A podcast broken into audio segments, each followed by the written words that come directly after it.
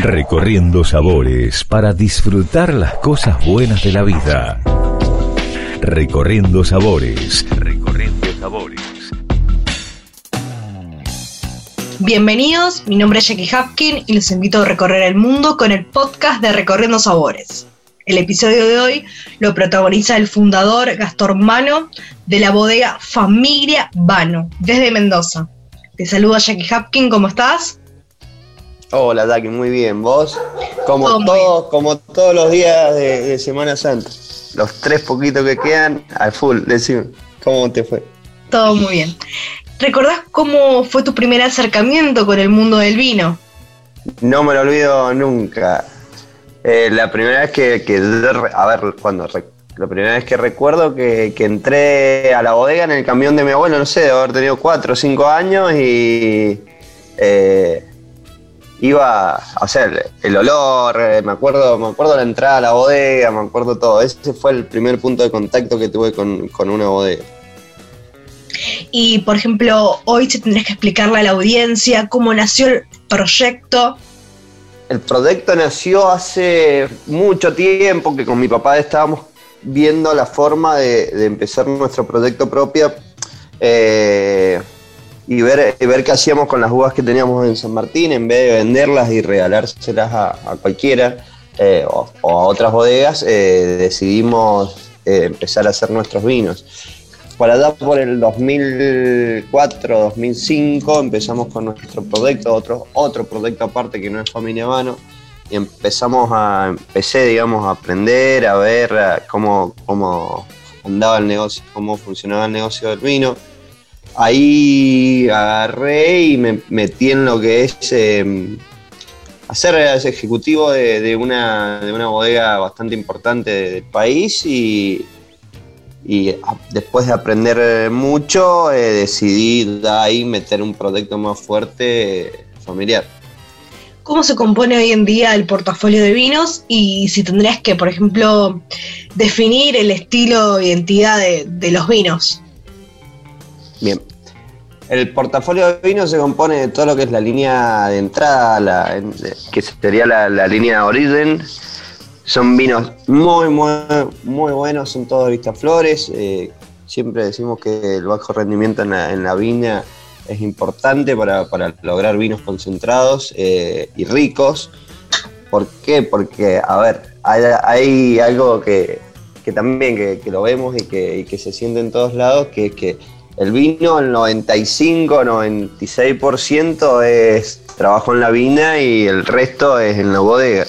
Eh, y bueno, de eso se trata nuestro vino, de, expresar lo que hay en, la viña, lo que hay en el parral, lo que hay en el espaldero, expresarlo y llevarlo a tratar de encerrar todo eso y llevarlo a una, botella. Y que intente o que te dé la sensación de que estás en, en, una, en una viña. Cada, cada vez que Transportarnos a, a, lo que es eh, ese, ese terroir, ¿no? Desde lo que ustedes realizan, eh, ya bueno, eh, en la etiqueta se ve reflejado, los colores, y cuando lo probás, ¿no? hay una trazabilidad en, en, toda, en toda la línea. Totalmente, totalmente. De eso se trata, bueno, y si bien el reserva hace unos años eh, llevaba mucho porcentaje del vino en barrica, eh, hoy hemos decidido mutuar y, mutuar, mutar y cambiar un poquito el estilo y el 2017 ya salió eh, mucho más concentrado, pero solamente un 10-20% del vino, entre un 10 y un 20% del vino solamente en barrica y, y nada, dejar que se se exprese el, varietal. Estamos hablando de Malbec, dejar que se exprese el terroir, el varietal, que se exprese la zona. Eh, entonces, eh, de, eso se trata hoy día la, línea de nuestros vinos. Em, y a unos días de. ¿ah? sí, perdón. Perdón. No, lo que te iba a comentar, si bien ahora, ¿a qué le debamos qué, qué, es lo que, lo que da la concentración en la uva? Como lo que te contaba recién, que está, decíamos del, de la viña, que da que la uva es lo que se transmite siempre al vino. Eh, más o menos para que te des una idea, que te lo quiero llevar a números y te lo, te lo quiero contar. Eh, para hacer mucho, el bajo rendimiento se le llama al hacer pocos kilos por hectárea. Imagínate, una hectárea son muchísimos metros, muy grande. Y en esa hectárea sacamos nada más, en la línea de origen estamos entre los 8.500, 8.000 kilos y en la línea de reserva entre los 7.000 y 7.500 kilos por hectárea.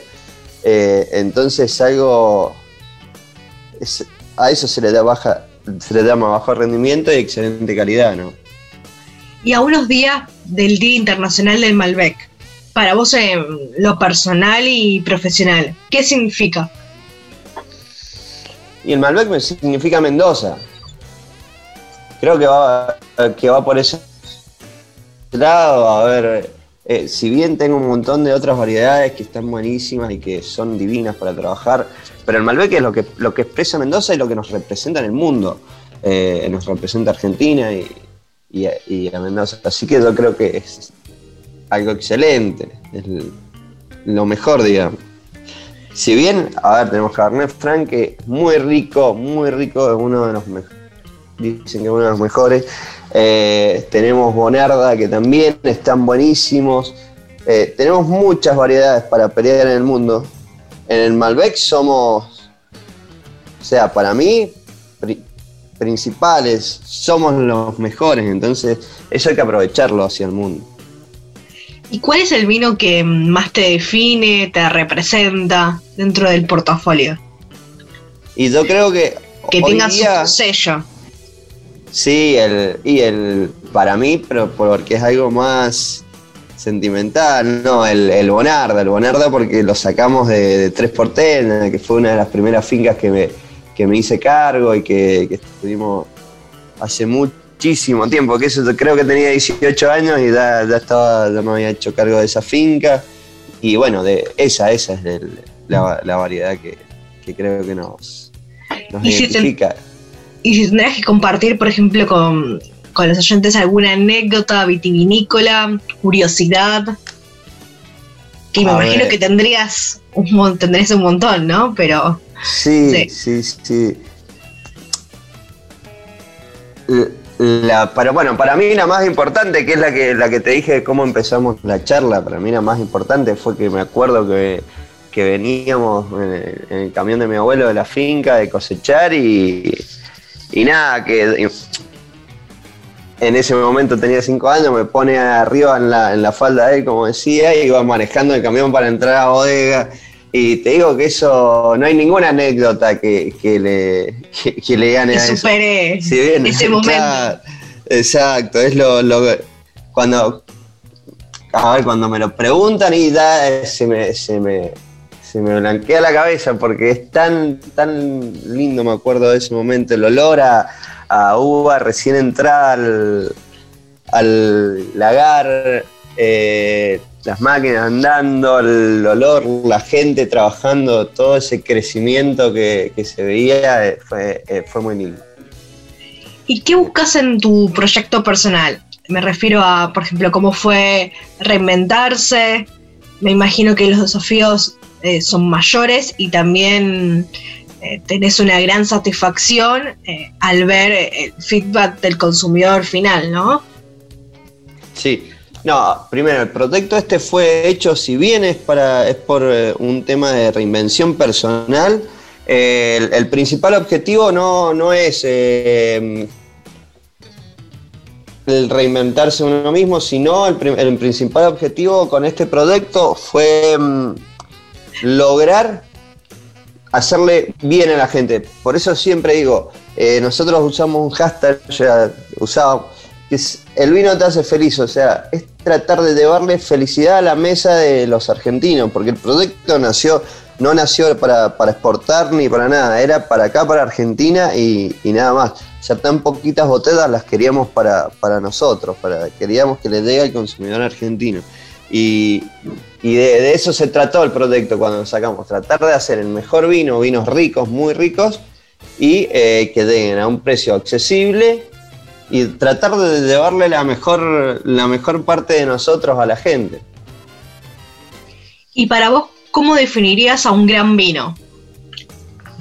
Me refiero a eh, eh, qué tenés que tener en cuenta a la hora de seleccionar, si tendrás que recomendar o sugerir al oyente, ¿no? Un gran vino. Y ahí, a ver, yo para mí identificaría los vinos más que todo por, zonas, por, lugares. Eh, eh, y, también por bodegas. Bueno, el otro día no sé si escuchaste la, nota de, no sé fue Teinekin o James Cycling, que, que eso, a ver, eh, me, pareció, me pareció interesante que dijo que em, ya hay que dejar de hacer denominaciones de origen, sino identificar a los, a los vinos por la bodega, porque si bien en San Martín hay muchos vinos muy ricos, también hay otros que no están buenos.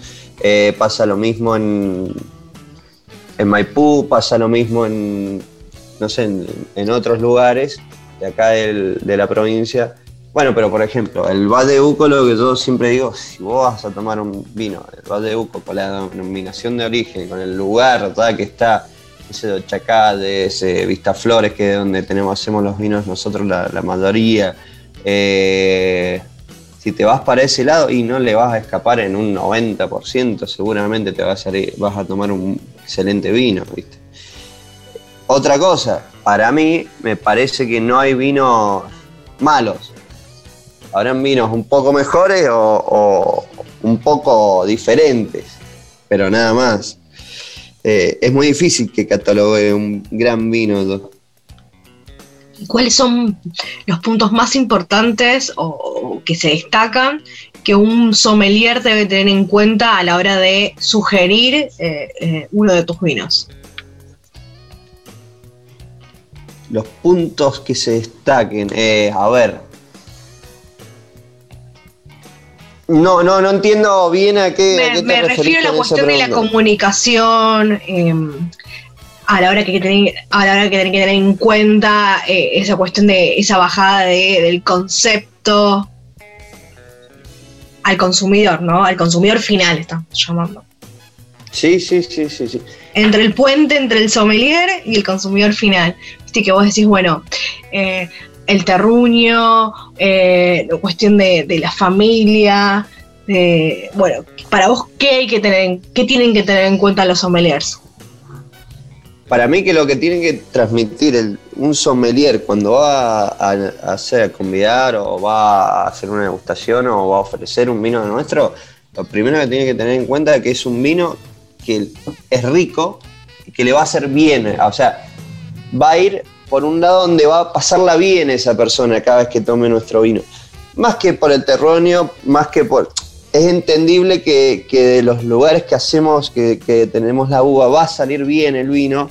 Eh, si bien habría que tratar de, meterlo en algún lado, pero lo más importante que tiene que transmitir es que el vino que le va a tomar le va a gustar, que la va a pasar bien tomando ese vino. Y en una industria tan competitiva, eh, por ejemplo, en sentido de, eh, me refiero a que hay calidad, eh, hay mayores exigencias, em, ¿hacia dónde mm, debería focalizar el sentido de los consumidores para atraerlos, ¿no? esos nuevos consumidores y mayores consumidores? ¿Cuál es tu opinión sobre este concepto? Bien, eh, mi primera opinión sería hacer vinos cada vez menos alcohólicos. Para eso tener de diferentes líneas y poder llegar a, a más consumidores. Eh, siempre y cuando, a ver, tratar de hacer vinos menos alcohólicos pero con una excelente calidad. Eh, y ahí es donde se presenta el desafío, me parece, desde el punto de vista enológico. Generalmente vinos como los que tenemos nosotros de, tan poca de, tan poca de tan poco rendimiento es muy difícil que, sean poco alcohólicos por, lo que conlleva eh, la, poca agua que tiene la planta o lo que tratamos de hacer es que, que, se concentre más la poca agua en, el grano de uva. Eh, estamos probando cosechar un poco antes cosa, cosa que tengamos menos, menos azúcar. Bueno, llevarlo por ese lado, ya, pero yo creo que ese es el desafío, llegar a una excelente calidad y, con menos alcohol, que a la gente le sea más, más fácil tomar los vinos. Y me parece que eso está bueno, por lo menos en algunas líneas. Ahora vamos a pasar a un ping pong eh, que tiene que ver con sobre los vinos y sobre las bebidas en general. Eh, ¿Cuál es tu, tu apreciación? Por ejemplo, un aperitivo, un cóctel que a vos te represente o te identifique, puede ser con vino o sin vino. No, vermú. Un aperitivo vermú sin pensarlo. ¿Un bar o restaurante que te gustaría visitar en breve? bar o restaurante. Eh, Casa Vigil. Una ciudad gastronómica. Buenos Aires. Un plato que te represente. Espagueti. Espagueti a la boloñesa. Las pastas, me imagino totalmente. Un mentor. Un mentor, eh, tengo a mi abuelo, mi papá, eh, es como que vas sacando partes de, de, muchas personas y vas, vas viendo por qué lado vas tomando de acuerdo a cada, cada momento de la vida, pero pongámosle mi papá y, mi abuelo. ¿Una película o una serie relacionada al mundo del vino o las bebidas en general? Ay, no, la película esta, vos sabés que la he querido ver de vuelta, esta la del ¿Cómo es la de California? Que, van a competir a Francia con el Chardonnay. No me acuerdo el nombre ahora. Y, si no, una gastronómica, algo que. no, no, es que. Eh, ¿Sabes qué? Habría que googlearla porque está buenísima y súper no, Yo sé lo que estás diciendo, pero no, se me viene a la mente el nombre. Eh, pero bueno, eso va a quedar pendiente. ¿Cómo es que.? De, ah, bueno, no importa. Eh, nada, o sea, ahora. ¿ah? No, no, después la, buscamos y, no, no, hay problema, la, comunicamos. Eh, un tema musical que sea como disparador o, motivador a la hora de catar, de gustar eh, los vinos. depende el, momento, pero me, me encanta tomar un vino que estoy escuchando Joaquín Sabina, eh, Charlie García, soy un poco más del rock nacional y eso me pone empezar a ver un vino, por ejemplo, empiezo a escuchar cerca de la revolución, me, fascina. ¿Un lugar en el mundo? Traful. ¿Y mm, con qué nos van a sorprender eh, este año en materia vitivinícola? Algo que ya sea que estén haciendo, proyectando para este año o para el próximo y que quieras compartir con la audiencia. Mira, no sé si a fin de mes, si todo sigue igual, fin de mes o principios de, mayo, eh, vamos a estar en Buenos Aires presentando un nuevo vino que hace desde el. es una, el, primer Cabernet Franc que hicimos fue en el 2015. Dejamos un poquito en una barrica y hicimos. Em, y hemos muy poquito y después otro poquito en unos huevitos de, cemento, pero no los huevos grandes, sino son como la parte de adentro de los huevos Kinder, eh, muy chiquitos, parecidos a una barrica, casi 300 litros, más de eso, ¿no? Eh, hicimos dos de esos, más un poquito que teníamos en una barrica y hemos llegado a hacer 960 botellas de un Cabernet Franc 2015, gran reserva. Eh, Así que si sale todo bien, estamos presentándolo a fines de abril y estamos yendo para allá, para Buenos Aires. Eh, y después, lo, sí, no, eso, eso va a ser, es, yo ya lo he probado, ya lo tengo. Tengo la suerte de estar, de ser el dueño del proyecto. No, es una locura ese vino. Eh, y otro que va a estar muy bueno, que se nos ocurrió hacerlo el año pasado, es hacer una criolla de. una criolla dulce. Dulce natural, eh, rosadita, mezclando un, poco de criollas, llegar a, hacer una, una criolla. Buenísimo, vamos a estar expectantes. ¿Y cómo viene la cosecha? ¿Con qué vendimia harías una comparación, una comparativa? 2017, mm. poner. 2017 creo que es muy similar. Bien, y, con respecto, por ejemplo, al año pasado, eh, ¿son las mismas fechas eh, de cosecha o se adelantaron? adelantamos, adelantamos bastante, casi 10 días adelantamos la cosecha este año. Bien, y con respecto a, la cuestión del vino en sí, ¿no? Eh, ¿Cómo crees que va a ser este año? En sentido de. Eh, yo para mí va a ser incierto, como son todos los años en el tema del vino. A ver, el año pasado uno tenía proyectado una cosa, pasó otra. Eh, este año no sabemos qué va a pasar tampoco. Nosotros, eh, lo que yo digo, olvidémonos de todo lo que pasa alrededor. Igual me refería a la calidad del vino. Ah, la calidad del vino.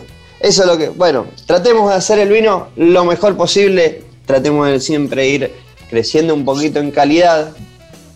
Eh, porque, que eso hablando con, gente, eh, me dicen, che, pero no vas a hacer más botellas. Y la realidad es que no, que hoy día prefiero que nos quedemos en la cantidad de botellas que estamos. E ir aumentando la calidad e ir dando mejores vinos que... Van a paso firme. Exacto, exacto.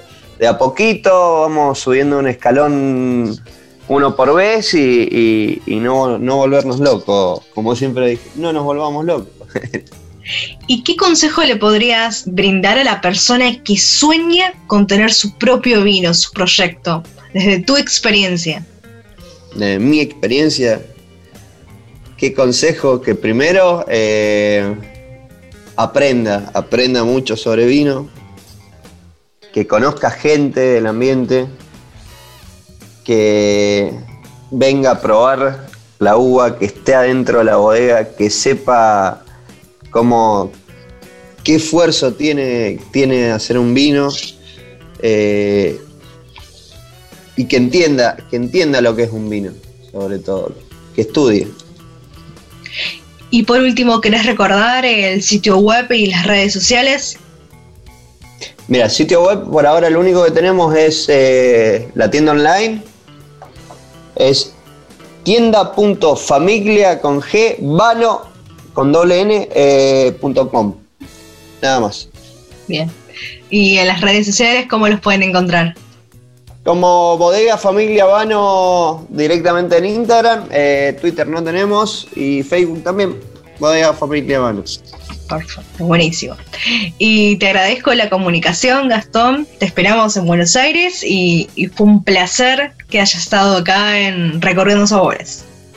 Por favor, muchas gracias a vos. Y bueno, muy, muy linda la entrevista, muy lindo. Acá tengo el nombre de la película. Eh, Bottle Shock se llama. Me la tuve que buscar porque si no me, me quedaba. No me podía quedar así. Buenísimo. Para que tengan los oyentes y las puedan, la puedan buscar y las puedan ver. Muy linda película, sí, sí, véanla. Bueno, hasta la próxima y salud. Vamos a brindar. Salud. Sí, totalmente. Salud, nos vemos. Recorriendo sabores para disfrutar las cosas buenas de la vida. Recorriendo sabores. Recorriendo sabores. Nos reencontramos en el próximo episodio de Recorriendo Sabores para compartir más historias y experiencias. Los invito a que estemos conectados en nuestras redes sociales, en Instagram, arroba Recorriendo Sabores y mi perfil, arroba Jackie Hapkin. A disfrutar, salud.